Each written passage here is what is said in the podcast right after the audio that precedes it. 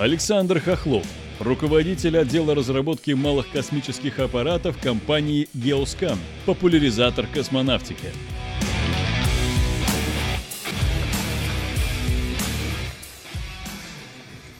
Здравствуйте. Здравствуйте. Сейчас очень интересный вопрос. Хотели бы вы лично полететь в космос? Да, давайте руки поднимать. Значит, первый пункт. Только на, значит, на ракетоплане суборбитальный полет. Кто бы хотел полететь? Есть такие? Есть. Но мало. В качестве космического туриста на недельку на МКС или новую коммерческую станцию. Вот. Я хочу стать профессиональным космонавтом и готовлюсь к отбору в отряд космонавтов. Угу. Мне мало низкой орбиты. Хочу полететь на Луну или колонистом на Марс. Спасибо. Нет, мне и на Земле хорошо. Ну и таких тоже хватает. А меня с детства волновал вопрос, как, когда на космической станции наступает ночь? А, здесь важно понимать, про какую именно космическую станцию мы МКС, говорим. допустим. А, если мы говорим про МКС, то ночь — это то время, когда космонавты спят, оно равно ночи в Лондоне, потому что станция летает по времени УТС. Из-за того, что ЦУПы находятся в разных полушариях, в разных странах, приняли а, международное время, по нему космонавты и астронавты живут на станции, и получается, что именно ночь, когда они спят, это примерно с 10 до 6 утра по УТС или по лондонскому времени. Вот тогда официально на станции ночь. И сегодня я вам расскажу про мифы, которые связаны с станцией. А, вопросы были отобраны по голосованию читателей форума ученых против мифов. И вот на эти пять мифов я и расскажу вам подробности. Первый миф – это то, что космонавты едят на орбите из тюбиков.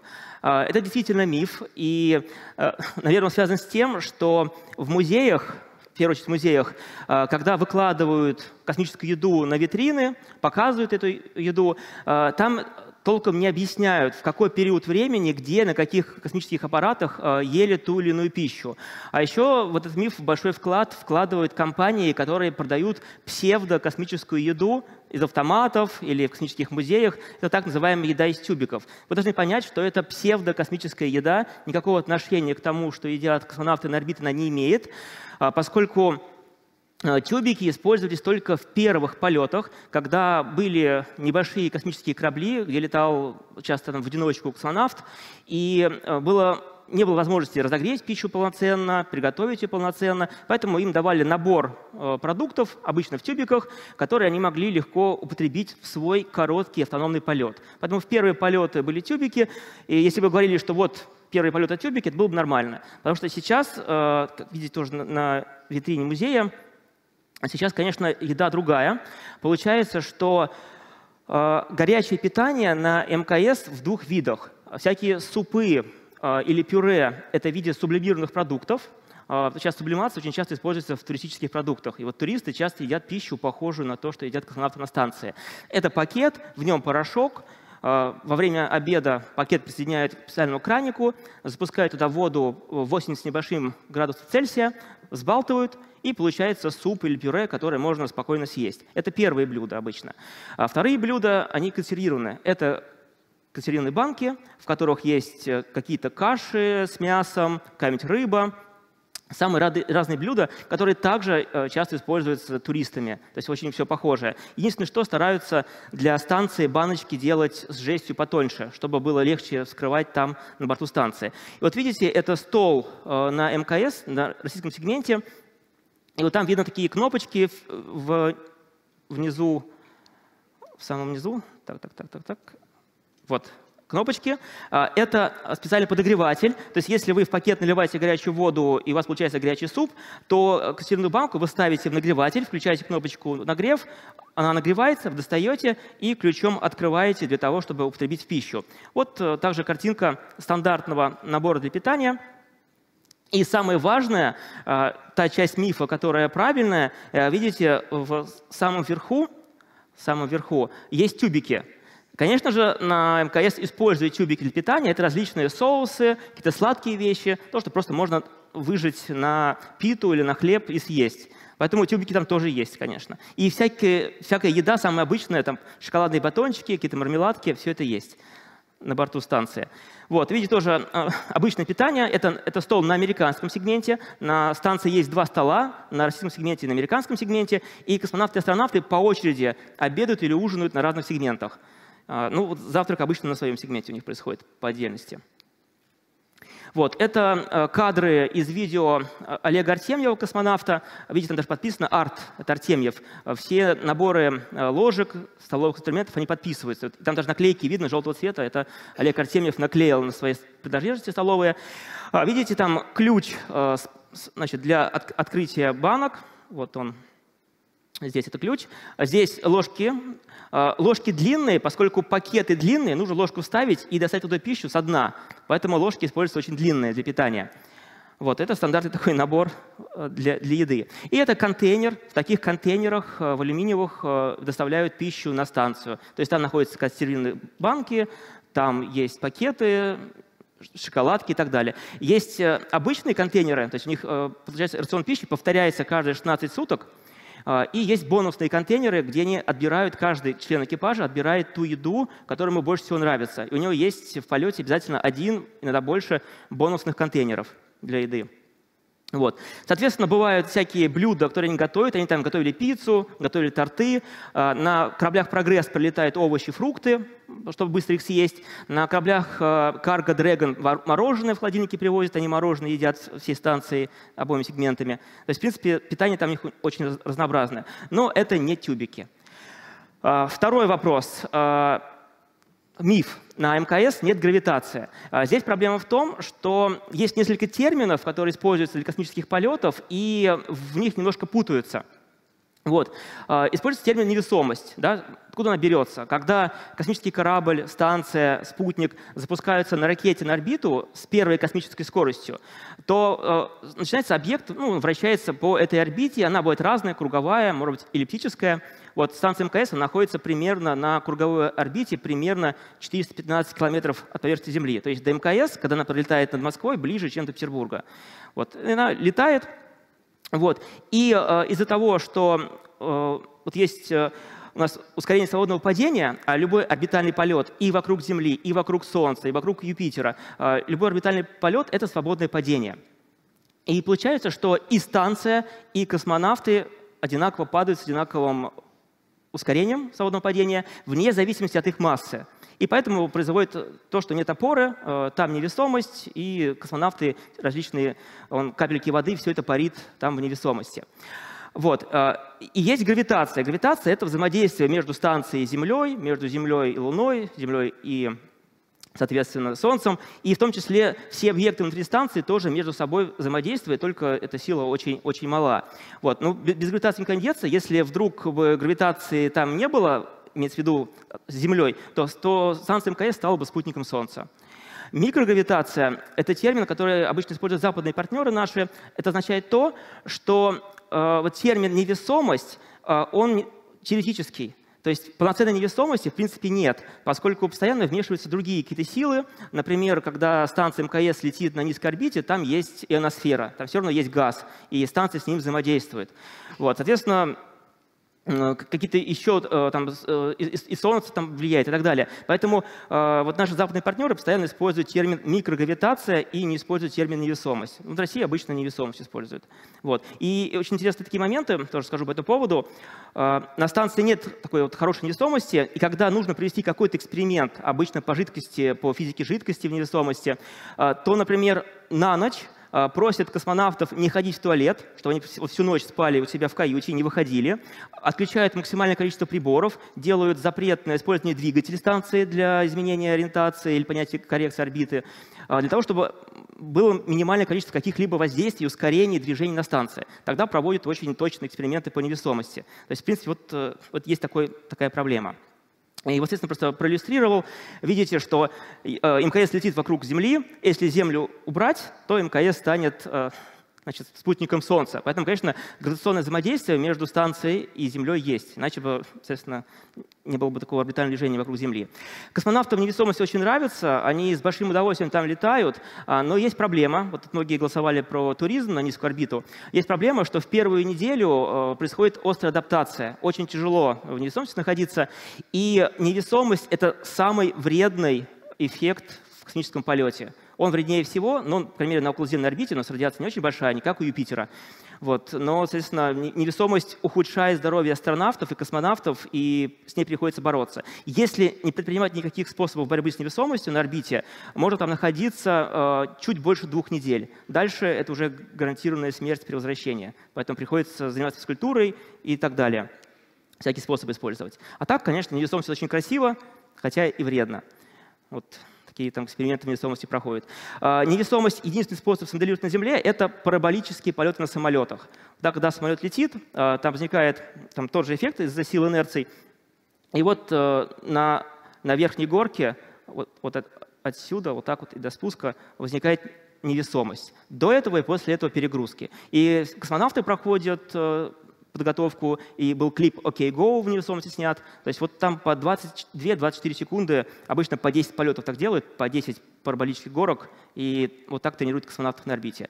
Но, конечно, все-таки будущее за тем, чтобы на орбите создавать станции с искусственной гравитацией, чтобы убрать э, этот эффект невесомости, кто очень вреден. Следующий миф, что космонавтам на МКС приходится вместо обычной воды пить переработанную. А, и вот очень часто астронавты шутят, а, что вчерашний кофе становится завтрашним кофе. Ну, то есть, вот, может, помните, там, что есть система регенерации воды из урины. Вот, они так шутят, но все не так просто. Сейчас я поясню. А российские космонавты не шутят так. Я тоже поясню, почему. Вот.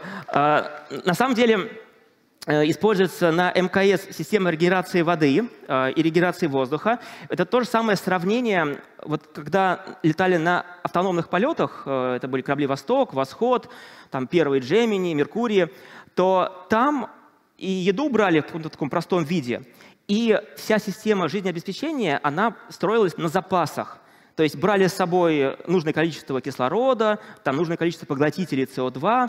То есть на первых кораблях, которые летали на считанные витки, на считанные сутки, э, там не было системы регенерации. То есть все было на запасах. С появлением орбитальных станций, когда полеты стали длиться недели, месяцы, теперь уже и год бывает, летают – Э, появились системы регенерации как воды, так и воздуха. И вот в России э, есть НИИ химического машиностроения, она находится в Москве на метро Савеловская, и вот по ссылке как раз большая статья по системам жизнеобеспечения на российских станциях самых разных. Вот, получается, вот эта вот э, организация головная в России по созданию систем жизнеобеспечения. Вот. И на станции есть несколько систем, вот, это, например, система регенерации воды из конденсата. Весь пот, который из человека выходит, собирает система кондиционирования. Вот, там используют как раз вот эту точку выпада росы, собирают э, воду из атмосферы. Эта вода перерабатывается, очищается, а Дальше она может направляться на, на, на две категории. На борту станции есть техническая вода. Это вода дистиллированная. Иногда туда добавляют какие-то ионы там, серебра или йода для того, чтобы ее консервировать, чтобы там какие-то бактерии не развивались. Вот, но это техническая вода. В ней нет солей, которые нужны для того, чтобы она усваивалась полноценно человеком. И есть питьевая вода. А, специально в техническую воду добавляют соль, Э, в нужных пропорциях для человека, и человеку комфортно ее пить, она вкусная, да, потому что дистиллированная вода, она очень невкусная. Вот. И э, на сельском сегменте очень долгое время была вот только система регенерации воды из конденсата, но не было системы регенерации воды из урины, которая была на станции МИР. На МКС ее очень долгое время не было, а ее сначала сделали на американском сегменте. Именно поэтому американцы шутили про это кофе. Вот. А наши не шутили, потому что такой системы не было. Вот, но здесь есть нюанс. На самом деле американцы тоже не пьют воду из системы регенерации воды из урины. Вот, э, эта вода направляется на производство кислорода. Вот об этом сейчас тоже расскажу. А, вот есть такая система электрон ВМ, тоже не Химаш ее сделал в России. У американцев э, есть аналог, сделанный по образцу, называется OGS, э, то есть генератор кислорода. Берется вода, э, подается туда ток, электролиз и э, там катод-анод, и, соответственно, кислород с этой системы поступает в атмосферу, им дышат, а водород выбрасывался за борт станции, туда в космос. Потом все изменилось. Э, американцы сделали реактор Сабатье. У них стоит на борту такой реактор. И вот если в России продолжают выбрасывать водород в космос, то американцы водород от своей OGS подают в реактор Сабатье, плюс собирают СО2, кислый газ, который выдыхают астронавты, космонавты. И все это перерабатывается в порошкообразный э, углерод, с помощью катализатора, вот, и получается в итоге вода. Вот. И, там есть разные варианты реакций. Вот это реакция Сабатье в реакторе Сабатье. То есть, в принципе, стараются как можно максимально замкнуть э, систему регенерации на станции и по воздуху, и по воде, естественно, чтобы СО2 перерабатывать, потому что вот у нас на нашем сегменте, к сожалению, пока СО2 тоже выбрасывает вот в космос, вот, а на станции МИР э, пытались тоже наладить свой реактор Сабатье. Вот. И, соответственно, еще такая, такой момент есть. Это вот американский сегмент, э, их тоже там система переработки, туалет. Вот, много лет, примерно того, с того момента, как шаттлы перестали летать, и почти вот до последних лет на американском сегменте не доставляли воду. То есть, представляете, вот летают грузовые корабли американские, доставляют еду, какие-то инструменты, оборудование, а воду не доставляют. И наши им тоже воду не давали. Вот откуда американцы брали воду в себя на сегменте? Все очень просто. Наши много лет отдавали им урину. То есть просто брали э, ЕДВУ с уриной и с российского сегмента передавали на американский сегмент, чтобы те переработали, потому что у них была система регенерации, у нас не было. Но вы знаете, что в 2021 году на станцию пристыковался модуль MLM «Наука», э, российский новый модуль. Э, на нем теперь будет сделана система регенерации воды из урины. Вот. Ну, может быть, кто-нибудь будет ее потом для кофе использовать. Может, кто-то из вас полетит дальше. Вот. Еще один миф. Космонавтам сложно связаться с родственниками, э, поскольку ограниченное количество сеансов связи. Такое тоже было на раннем этапе развития космонавтики, э, когда, ну, например, вот если мы берем наши российские станции, в Щелково стоит огромная антенна, наверное, кто-нибудь нас видел, там проезжал, такая гигантская антенна космической связи, рядом с Щелково находится. И, э, например, станция или корабль пролетал над Щелково, связывался с этой антенной, потом по кабелю переходила в подмосковный ЦУП в Королеве, и вот там родственники сидели, например, в специальной комнате для переговоров, и в режиме УКВ связи, то есть это в ультракоротких волнах со станции шло на Землю и обратно, а, проводился короткий сеанс связи, буквально там 8-10 минут. Вот. А, потом все изменилось, на орбите появились спутники ретрансляции – вот, э, у американцев ТРДС, у нас это луч, они называются. И теперь на станции есть интернет и есть IP-телефония. Экипаж э, обоих сегментов может взять телефон и позвонить на любой телефон в этом зале, если у него есть номер. Просто взять и с орбиты позвонить. Причем находясь над Австралией, над Антарктидой, где угодно. Поскольку спутники-трансляторы почти полностью закрывают орбиту станции с небольшими перерывами. Поэтому вот IP-телефония в любой момент, вот когда угодно может позвонить, ночью, днем, неважно. И по выходным э, делают э, семейные приватные конференции по связи, используя либо ноутбуки, либо планшеты. Обычно, когда экипаж улетают, то его семье, там, жене с детьми, его родителям выдается планшет, подключенный к защищенному каналу интернет-связи, и чаще всего по субботам проводится видеосвязь с Землей. То есть по телефону каждый день а, по видеосвязи голосовой, как Skype или Zoom, а, проводятся по субботам для всех членов экипажа с их родственниками. Вот. И, соответственно, еще бывает так, что, конечно, бывают УКВ сеансы связи. Вот мы здесь видим, смотрите, там есть э, переговоры с патриархом, УКВ написано. То есть, вот если так видите, УКВ написано, значит, человек находится в Королеве, в ЦУПе, и по УКВ связи общается с бортом короткий промежуток времени при пролете. А под ним написано «Приватные беседы с семьей, ESC и Кубант». Э, это, соответственно, голосовая и видеосвязь. Э, это через спутники и трансляторы. То есть они, пообщавшись с патриархом, стали общаться со своими семьями. Вот. И э, еще такой интересный момент, что у них есть интернет. Это довольно-таки недавно появилось, всего несколько лет, э, но вот в десятые годы интернет появился, поставили там Wi-Fi, то есть на, на борту все станции есть Wi-Fi, э, и экипаж, э, в том числе они смотрят, смотрят соцсети. Единственное, что, вот, чтобы вы понимали, если вы читаете блог космонавта или астронавта, вот, если вы там пишете какие-то обидные комментарии, он их читает, он их видит. То есть они обижаются на эти обидные комментарии в своих блогах, но если вам там отвечают, это отвечает человек на Земле. То есть космонавт сообщает электронным письмом человеку на Земле, и тот пишет вам ответ на обидный комментарий, например. То есть так получается, что в обратную сторону у них очень низкая скорость. Они используют электронную почту. А вот то, что они могут открыть любую соцсеть, э, любой сайт, и там на орбите посмотреть. Просто у них там немножко ограничен интернет. Еще один миф, что на МКС постоянные аварии, э, и вот то дырка, то еще что-то. А, и сколько еще она проживет станция? А, конечно же, на станции есть проблемы. А, вот, например, самая такая заметная проблема. Помните протек переходной отсек а, в модуле «Звезда», когда космонавты, чтобы найти место утечки, распотрошили пакетики с чаем, чаинки туда забросили, закрыли люк и посмотрели, куда чаинки прилипли. Так нашли трещины, потом они их залепили. Но так получилось, что до сих пор эта течь из переходного отсека, или в энергии называют промежуточный отсек, Э, переходная камера или промежуточный отсек. Э, до сих пор течь там есть. И вот можно заметить, когда фотографируют то место, где идет переход в корабль «Прогресс», видите, там люк закрыт. Если вы вспомните фотографии, поищите в интернете фотографии 20 лет работы МКС, этот люк всегда был открыт. А вот Анна Кикина в конце прошлого года была на станции, и видите, э, там люк закрыт, поскольку там есть течь. И для того, чтобы экономить воздух, ее закрывают. И, конечно, Э, станция действительно выработала свой ресурс. Она работает за ресурсом, как работала станция «Мир» за ресурсом, когда поняли, что все хорошо.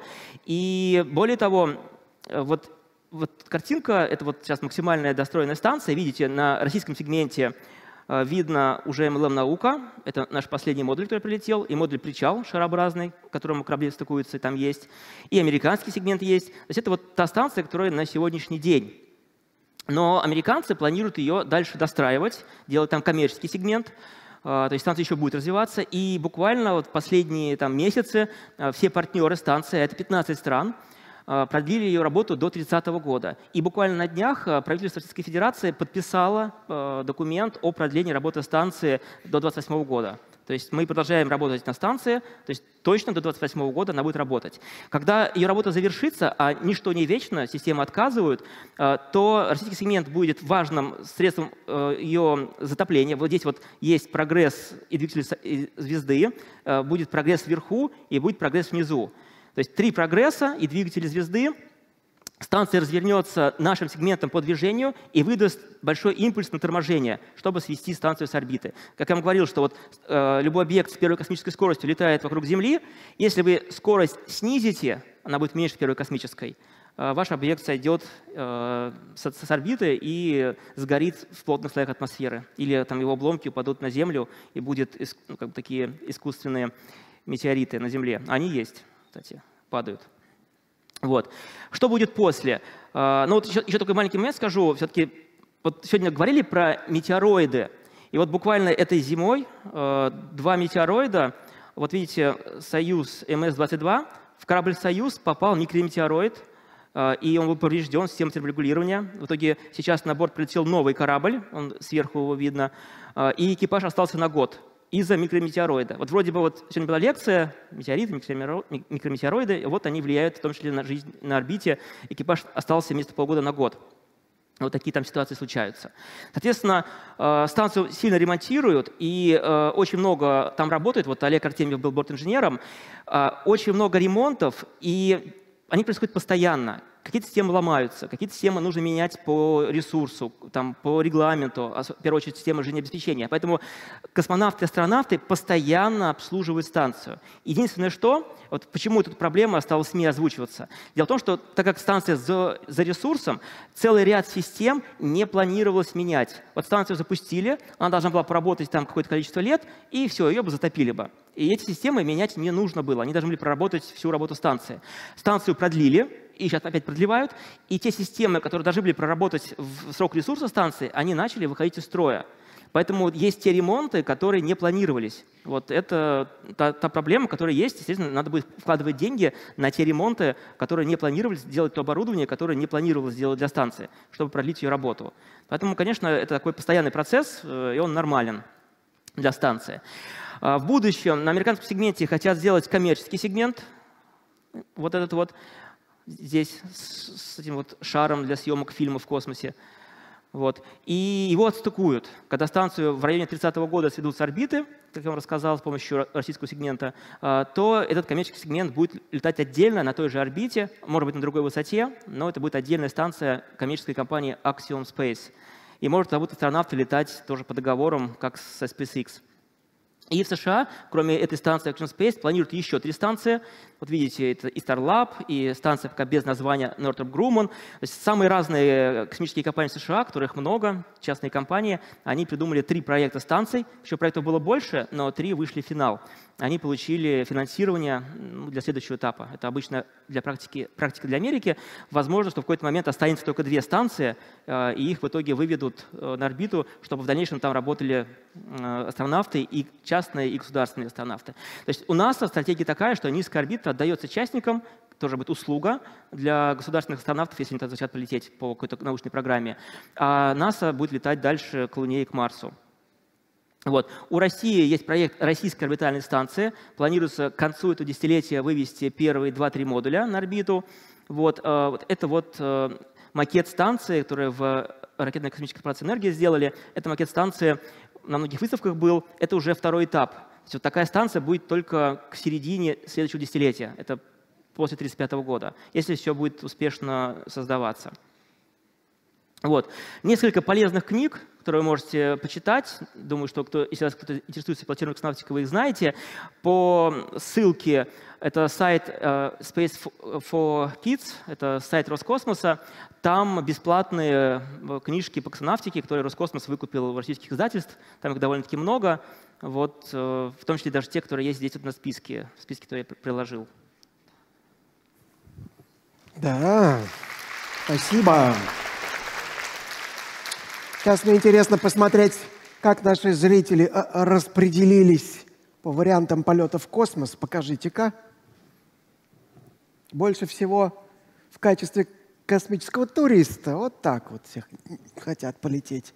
Ну или, в крайнем случае, на Луну или колонистам на Марс. Тоже неплохо. Я бы тоже летал. Да, четыре, кстати, готовятся стать космонавтами. А, а сейчас вам предстоит подготовиться к перегрузкам. Готовы ли вы ответить за свои слова? На сцене вредный оппонент. Итак, Илья Овчинников, специалист по космическим аппаратам, руководитель отдела развития компании «Образование будущего», автор телеграм-канала «Добрый Овчинников. Но сегодня, я сегодня не буду злой добрым, я вам обещаю. Да. Знаете, э, всем привет. Мне тут недавно позвонил незнакомый номер. Я поднимаю трубку. Ну, я надеюсь, что это не из банка звонят. И мне говорят, здравствуйте, вы Илья? Я да. Вы Овчинников? Да? Я такой, да. «Э, а вы там будете эм, выступать вместе с Хохловым, да, на «Ученые против миф»? Я говорю, ну да, вы что, подписаны на наш канал? Ну да, я подписан. Пожалуйста, давайте встретимся. Мы встречаемся. Мы начинаем разговаривать. Мы разговариваем много. Он мне рассказывает про то, что американцы не были на Луне, про плоскую Землю, э, рассказ... про много-много всего интересного рассказал. Потом мне сказали, э, свидание окончено. Э, подошли врачи, увели этого человека. Э, и я пришел сюда на лекцию Александра Хохлова, и моя вот сейчас вот ситуация у меня такая, все поделилось на до и после, потому что он, оказывается, был прав. Я послушал сейчас тебя, я понял, что он прав, что это все э, глобальный заговор, и то, что ты это поддерживаешь, мне очень досадно, потому что, ну вот сам, посмотрите, вот даже был слайд, э, про, он пишет про гравитацию, про невесомость, но он ничего не сказал про вакуум. А как же, как же космонавты могут летать в невесомости, когда в космосе вакуум? Там же э, из-за вакуума они летают невесомости, а ты почему-то об этом не сказал. Это очень важный факт. То есть если был бы э, там реально невесомость, там реально люди летали, Значит, это было так. А еще вы видели счастливые лица космонавтов, э, которые кушают, кушают, там у них э, разложили на столе, у них фуршет, там все хорошо, а все приклеено к столу, да, все при... как будто гравитация. Вы видели? Можешь слайд, пожалуйста, включить? Есть возможность слайд показать? Это действительно уникально. То есть сами они так, настолько счастливы, э, что они даже забыли сделать э, такое, чтобы... Это... Вот, смотрите, ну, здесь что-то привязано, но что-то реально, это, это реально съемки на земле. То есть, э, Саша, нужно что-то доказать, потому что э, здесь очень много вопросиков набежало к тебе, и жалко, что ты это поддерживаешь. Очень забавно. Была такая ситуация, я рассказывал, значит, лекции, и у меня там был слайд, не этот слайд, а другой слайд, там очень забавно, там дольки фруктов, апельсинчики, яблочки, и они прям лежат на станции, космонавты там кушают в невесомости. И, значит, никто этот слайд внимания не обращает. И тут одна девочка на одной лекции говорит, а почему у них кусочки фруктов лежат на столе? Это же невесомость. Вот. Но пришлось объяснять, да, что э, на станции используют липучки, велкро, эти липучки есть и на ложках, и на вилках, и их приходится наклеивать на кусочек фрукта. Вот на шкурку фрукта липучка прилепляется, и он крепится на стол. Вот, конечно... Э, Подожди, как крепится? При, вот на, на столе есть а, об, обратная сторона липучки, на фрукте есть тоже липучка, и на, на консервных банках есть липучки, если нужно. И она просто крепится, и не улетает, они могут спокойно есть. И даже на яблоко они делают, космонавты им делать нечего, что они на яблоко клеят липучки? Да, да, вот приходится клеить. Но это удобно, нужно разлетиться, потому что э, очень неприятно, когда все разлетает в разные стороны.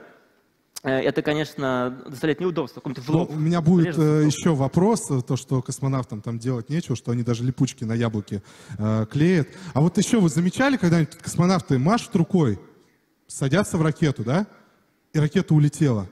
А кто-нибудь видел, а может быть они в бункер садятся, опускаются на лифте, сидят там, и нам это показывают. Я лично, э, я видел, как уходят космонавты, куда они деваются. Объясни мне, пожалуйста.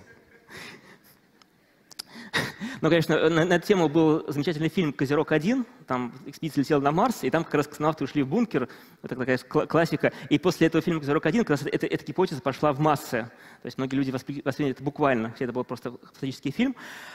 А, ну, конечно, летят на орбиту, и здесь, эм, наверное, есть такой очень интересный... Эм, вот ученым многие не верят, да, специалистам, вот есть специалисты, есть учебники, никто этому не верит.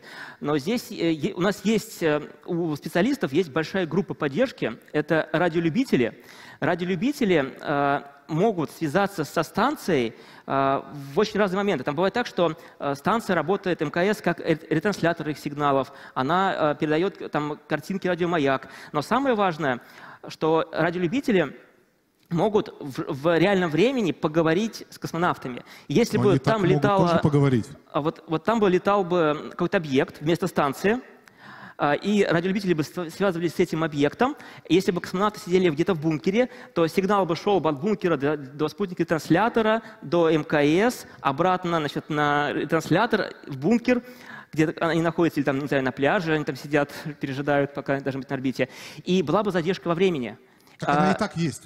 Э, эта задержка минимальная. Э, радиолюбители настолько опытные, что они э, разбираются в орбитальной механике, они пишут программное обеспечение, они могут посчитать эм, как объект движется. И, конечно же, они легко бы, вот эти, эти там, сотни опытных и тысячи менее опытных радиолюбителей, они бы поняли бы, что их обманывают, что, что связь идет не в прямом эфире. Но вот и еще самое важное, они записывают посадку на Землю.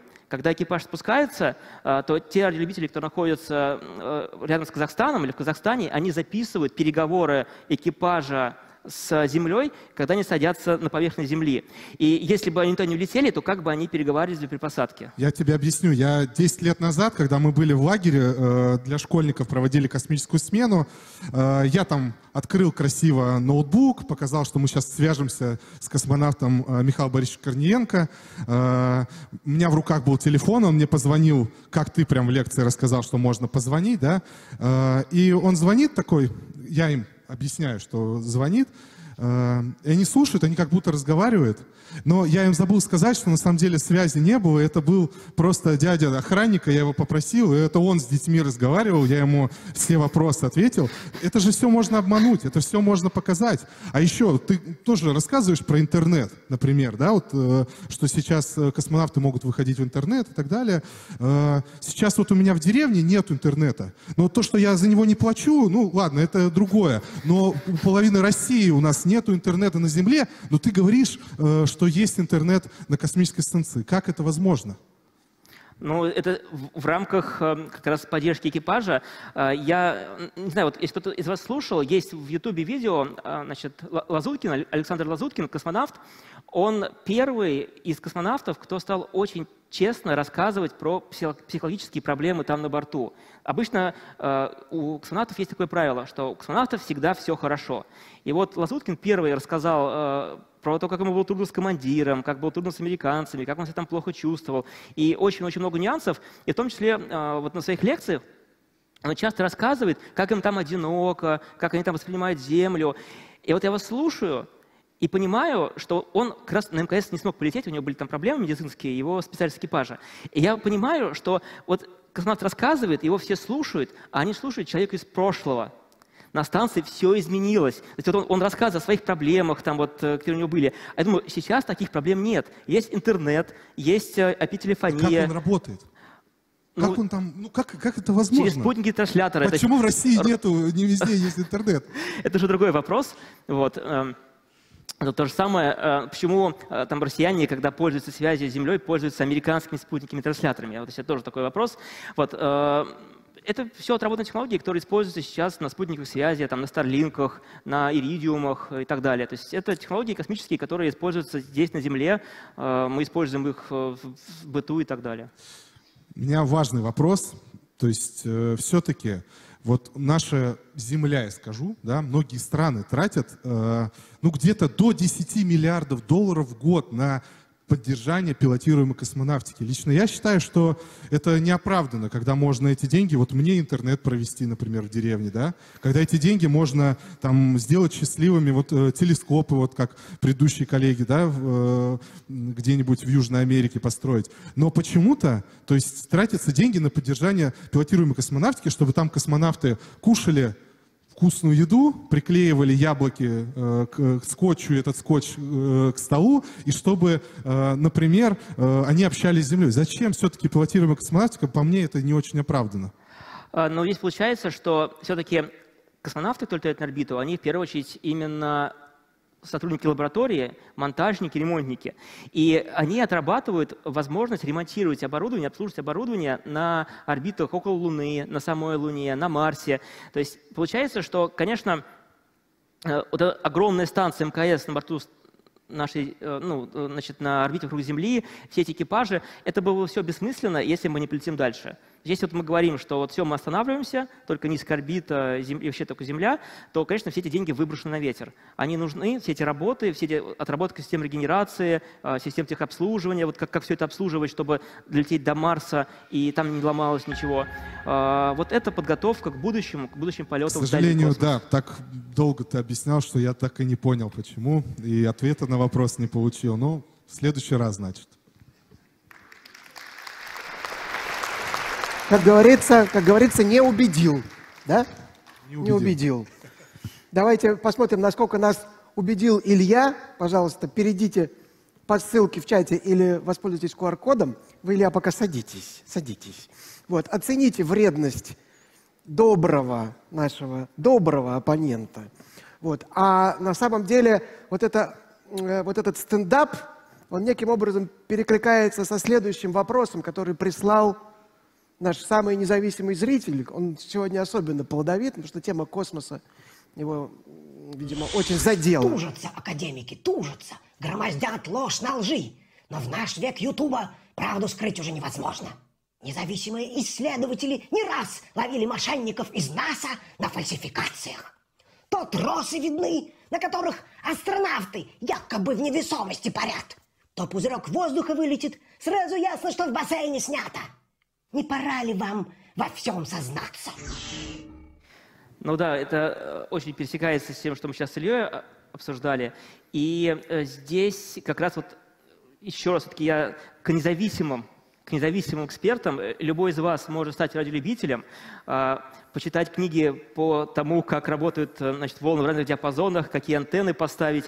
Вот. И вы сможете сами убедиться, вы примете снимки из космоса, примете сигналы из космоса, значит, пообщайтесь с космонавтами на орбите. То есть все это реально сделать вам без интернета. То есть вот вы, например, там где-нибудь в глуши с этой антенной и связались со станцией. Конечно, интернет желательно, чтобы э, ну, знать время, все такое, но у вас, может быть, просто часы могут быть. То есть, в принципе, э, очень много радиолюбителей во всем мире регулярно общаются и со станцией, и с любыми другими объектами, в том числе некоторые э, спутники станции, которые летят к Луне, они тоже передают телеметрию в радиолюбительском диапазоне, который радиолюбители принимают. То есть это вот тысячи, тысячи независимых экспертов, которые подтверждают то, что специалисты правы. Я хочу пока что напомнить, что у нас еще минут 20 будет ответов на вопросы. Я сейчас видел некоторых несознательных граждан, покинувших зал. Помните, пингвин-эпитек следит за вами.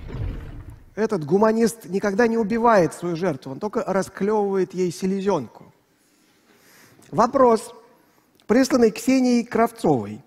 Чем будет отличаться жизнь на станции в околоземной орбите и на станции в открытом космосе? И возможно ли строительство станции, например, на орбите Сатурна, как в фильме «Интерстеллар»? А, жизнь отличаться будет. Вот э, когда мы с вами вот говорили про станцию, я как раз говорил о том, что вот все эти отработки системы регенерации, они делаются для того, чтобы в дальнейшем летать дальше. То есть на низкой орбите, в принципе, можно сделать станцию и на нее доставлять все необходимые и кислород, там, и поглотители значит, химические, СО2, и значит, эм, там, воду, питание. Это все можно будет доставлять, э, доставлять постоянно новое оборудование для ремонта, потому что станция МКС близко, она около нас. Туда долететь недолго. Сейчас там рекорды ставят там, типа 3 часа, 2 часа долететь до станции. Вот, это достаточно быстро. А если станция будет находиться около другой планеты, или, например, если она будет находиться на орбите около Солнца, то э, доставка туда грузов будет затруднена. Это сильно скажется на жизни э, людей. Плюс вот сейчас на МКС есть специалисты, которые аттестованы как медицинский работник. Если станции будут, например, у Сатурна или даже у Марса, да даже у Луны, а, там обязательно должны будут, будут врачи, профессиональные врачи, а, в первую очередь хирурги, поскольку с низкой орбиты можно вернуть быстро экипаж, а с дальней станции нет. То есть это меняет подготовку экипажа. А, проблема радиации. Вот Земля, вот тут как раз рассказывали, э, это очень похоже. Когда говорят, что там Земля или Луна закрывает часть неба у телескопа, то же самое Земля или Луна закрывает станцию, которая летает на орбите около нее, а, от э, галактических космических лучей. То есть пол неба экранировано, скажем так, это защита от радиации. Вот. вот все эти нюансы, э, вот поэтому, конечно же, отли, отличия будут. Станцию около Сатурна сделать можно будет, но в далеком будущем у нас пока нет транспортных систем, чтобы туда ставить такую большую станцию, а там еще в фильме была искусственная гравитация, вращение, такую станцию мы даже пока э, на низкой орбите еще не построили. Но в будущем это возможно, и первый шаг к станции, то есть первая станция не у Земли, это будет станция Gateway, э, международная станция, американцы там будут, конечно, главные, но там будут и другие партнеры, около Луны. Она в этом десятилетии уже будет работать и будет как раз пример станции, пилотируемой не около Земли, около Луны. Блиц. Давайте. Поехали. Итак, а реально ли простому смертному где-то купить настоящие современные космические консервы? Это реально, только это будет очень дорого стоить, несколько тысяч продают. Какой максимальный размер станции, подобной МКС, можно построить на орбите? Где? На орбите. На орбите. Uh, у нас нет э, буранов или спейс-шаттлов, поэтому все станции в ближайших двух десятилетий будут меньше МКС. Может ли космонавт вернуться на Землю раньше отведенного на полет времени? И при каких условиях и как? А может в случае медицинских проблем, э, нарушения здоровья, э, будет эвакуация или э, аварии на станции, которая может привести к гибели экипажа, они будут эвакуироваться раньше, чем был экипаж. Примеры были, например, с Салюта-7 экипаж возвращался на Землю раньше, и было такое. Пищевая аллергия является противопоказанием к отбору в отряд космонавтов? Наверное, какая пищевая аллергия? На самом деле космонавты должны быть очень непривередливые, и тут важно смотреть, какая конкретно. Есть ли проблемы со здоровьем из-за гигиены? Мыться нормально у космонавтов, наверное, не получается. Uh, у них нет привычного нам душа uh, или сауны, они обтираются влажными салфетками каждый день. Это такая гигиена. Большое количество влажных салфеток и влажных полотенец. Хватит ли технических возможностей МКС для облета вокруг Луны, за исключением топлива и двигателей? Чисто теоретически станцию, как МКС, около Луны сделать можно, только э, нужна транспортная система доставки к Луне. Как быстро восстанавливаются мышцы у вернувшихся космонавтов? Есть общее правило, что э, ну, возвращение в привычную норму ровно тот же срок, что вы были на орбите. Если вы были полгода, то полгода полного восстановления. А более скорое восстановление примерно за месяц. Рентабельно ли использовать сине-зеленые водоросли для регенерации СО2? Ой, Не СО2, О2, простите. О2, да, да, переработка СО2. Такие работы велись, но пока не смогли таких систем сделать чтобы они работали на невесомости на орбите. Действует ли на космонавтов радиация или они защищены полностью? Радиация действует, каждый космонавт носит дозиметр, и считается сумма его облучения за, весь, за все полеты, и его могут не пустить в космос, если ну, к пределу подойдет. Какие главные развлечения на МКС? А, они смотрят фильмы, они общаются с близкими, а, читают книги с планшетов. А, есть даже бумажная библиотека маленькая. То есть, в принципе, очень многим доступно, но обычно это мультимедиа, как на Земле. Правда ли, что из-за относительности времени космонавты стареют медленнее наземников? Это отчасти правда, просто вот именно при полете на МКС там оставание очень маленькое, был эксперимент близнецов. Марк Келли астронавт был на Земле, Скотт Келли был на орбите, и сравнивали все их показатели. И увидели, что разница есть, э, эффекты есть от этого, но они минимальны. Как на МКС юрисдикция? Например, если астронавт из МКС побьет другого космонавта из другой страны, то по каким законам будут судить? Морское право. На мкс действует морское право, как на кораблях в нейтральных водах. 12 вопросов. Продолжаем. И, э, вопросы отправляются в, в зал. Микрофон идет. Вот дайте, пожалуйста, микрофон. Я вижу, кто-то поднял какую-то зеленую штуку. Да. Добрый день. Большое спасибо за доклад. А, меня зовут Стас, я из Омска. А, вопрос такой. А, в видео Олега Артемьева демонстрировались весы, работающие на МКС. Подскажите, как они работают? Невесомости? А, там, э, значит, они вот так вот движутся, и там есть период, и в зависимости от массы там меняются какие-то показания. То есть я формулу вам не подскажу, это биофизприбор в Петербурге сделал прибор, то есть именно там есть какое-то взаимоотношение от массы вот при как бы вот он вибрирует с одинаковой скоростью, движется, да, и масса разная, соответственно, он по-разному движется. Вот, и, и высчитывается по какой-то формуле, э, значит, масса того объекта, который на них движется. Но формулу надо посмотреть. Так, давайте на балкон мы отправимся. Вот там я вижу два огонечечка. Даже три. Два или три. А, здравствуйте. А, меня зовут Алена, я из Москвы. А, у меня вопрос. А вот в невесомости физиологические процессы некоторые протекают иначе. Есть ли какие-то особенности и проблемы с менструацией в космосе, или она компенсируется с помощью гормональных препаратов, и в принципе с ней не сталкиваются женщины-космонавты? А, значит, так как чаще всего летают все-таки американки, а, то они выбирают стратегию гормональных препаратов. То есть у них просто нет менструации во время полета. Они пьют таблетки и откладывают. А, отдельно американки от этого отказывались, и а, тут такая проблема, что ну, просто в момент, э, когда у них сложности со здоровьем, им упрощают работу, а еще например, в туалете они используют специальные э, такие как бы, фильтры дополнительные для того, чтобы э, не попала в систему регенерации кровь и там другие объекты вот, чтобы не испортить систему регенерации. То есть, в принципе, вот есть две стратегии. То есть, либо они вот как на Земле, только вот э, фильтры используют, либо пьют гормональные препараты. Это, это, конечно, влияет как на Земле плохо, так там и там плохо. То есть, э, просто тогда упрощают те дни. Есть врач, который следит за самочувствием конкретного члена экипажа. Так, можно во второй ряд микрофон? Вот сюда.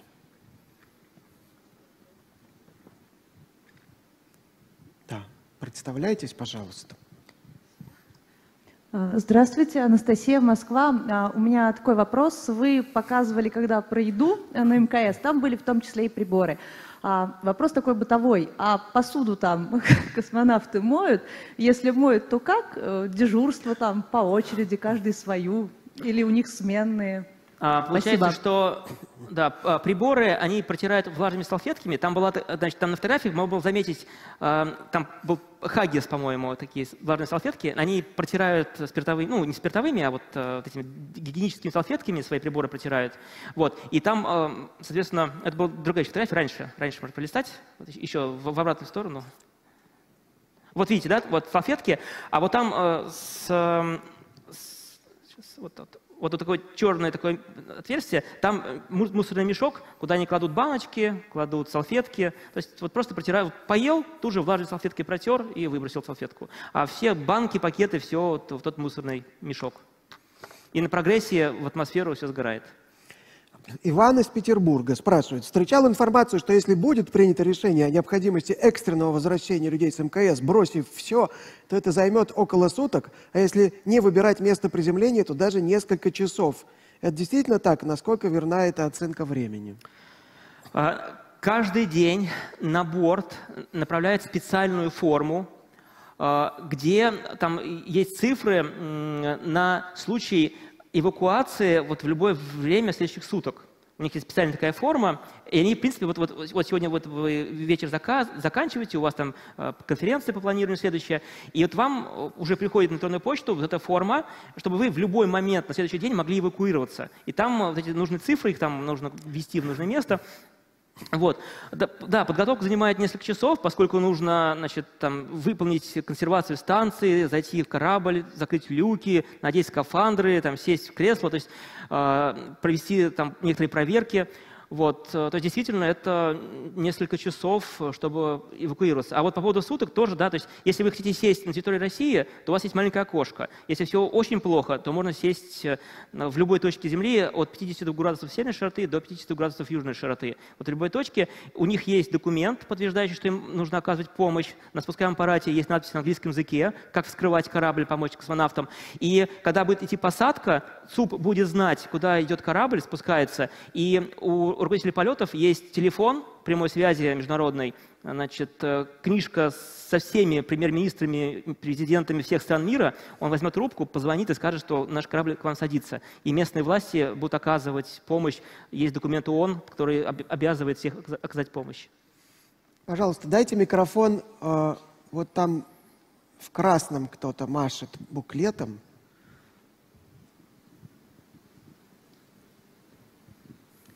А, Ольга Москва, спасибо за доклад. Меня мучает один вопрос. Зачем космонавты созваниваются с патриархом? Они ему что говорят, мы так и не нашли Бога?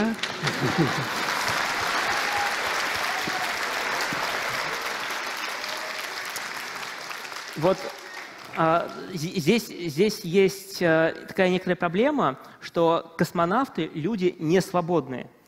Космонавты на орбите выполняют свою работу – и очень многие вещи, которые они делают, они делают не по своей воле. Они выполняют э, значит, работу, обязательные задания Роскосмоса. Вот. Э, и даже когда там был, был шум, когда там видели там, фотографии с, с иконами и так далее там, на, на борту станции, это тоже была работа. То есть, понятное дело, что э, ну, довольно-таки значительная часть экипажей религиозные, они религиозные люди, вот, но не все. И если вы вспомните обряд там, по освещению, есть, э, есть экипажи, которые отказывались, их не брызгали водой. Проси, спасибо, что вы об этом сказали. Спасибо. А, вопрос от зрителя Имре Ач. К вопросу о времени. Понятное дело расписание. А если расписание отменить, проводились ли такие опыты? Как устанавливался суточный цикл у космонавтов? Есть ли отличие от пещерной депривации? А, вот то, какой режим труда и отдыха на борту, это следствие огромного количества экспериментов. Как на, там, на, на станции Skylab, на станциях Салют, на Алмазах, а, наземные эксперименты, вот там есть э, снаружи э, как бы стенд Института медико-политических проблем. Это институт в России, который и очень много усилий направил на то, чтобы вот это определить, как там, какой ритм должен быть на станции, отдых и так далее. И один из экипажей станции Skylab, а, у них была первая в истории космическая забастовка. Их так перегрузили работой, вот этот режим им ну, неправильно сделали, они ничего не успевали, они сильно уставали, они не спали, и они целый день бастовали. вот была первая в истории космическая забастовка. Это тоже повлияло на этот режим труда и отдыха. То есть это опыт, накопленный за несколько десятилетий и наземных, и космических экспериментов. Давайте в самый последний ряд дадим микрофон я вижу там двойную звезду. Но вопрос один. Здравствуйте, Алина из Москвы. А, меня очень интересует, какие методы медицинской диагностики доступны космонавтам на МКС? Может быть, это какая-то лабораторная диагностика, медицинские приборы измерительные, а, рентген, УЗИ? Спасибо. А, там очень большой набор медицинского оборудования. А, может быть, на российском сегменте он победнее, там есть не все. Вот УЗИ там точно есть. То есть УЗИ есть, э, рентгена нет – а, по крайней мере, на нашем сегменте нет, да, потому что у американцев еще, еще более богатое оборудование, там много чего есть, даже этот диплифри... как там называется, этот дефлефритор, который бьет током, он тоже там есть на борту станции. Очень много оборудования там медицинского, то есть диагностика им доступна. Я не врач, я не смогу объяснить, но действительно реально очень много, особенно на американском сегменте. Вопрос от Владиславы. Близко ли к реальности описанное в теории Большого взрыва путешествие инженера на МКС для установки космического туалета? Бывает ли там дедовщина и нервные срывы у космонавтов? Ну, тут получается сразу несколько вопросов, поэтому кратко. Да, я, я понял, но смотрите, э, космонавты, они универсальные, то есть никто не отправит вас сантехника, потому что каждый космонавт сантехник. Да, то есть каждый из них медбрат, каждый из них лаборант там, и так далее. Все, они все в себе сочетают. Вот. И эффект э, значит, взаимодействия, там, похожий на дедовщину, не знаю, наверное, такое бывало. Э, было в истории значит, космонавтики проблемы психологического плана на станциях, на советских станциях такое было.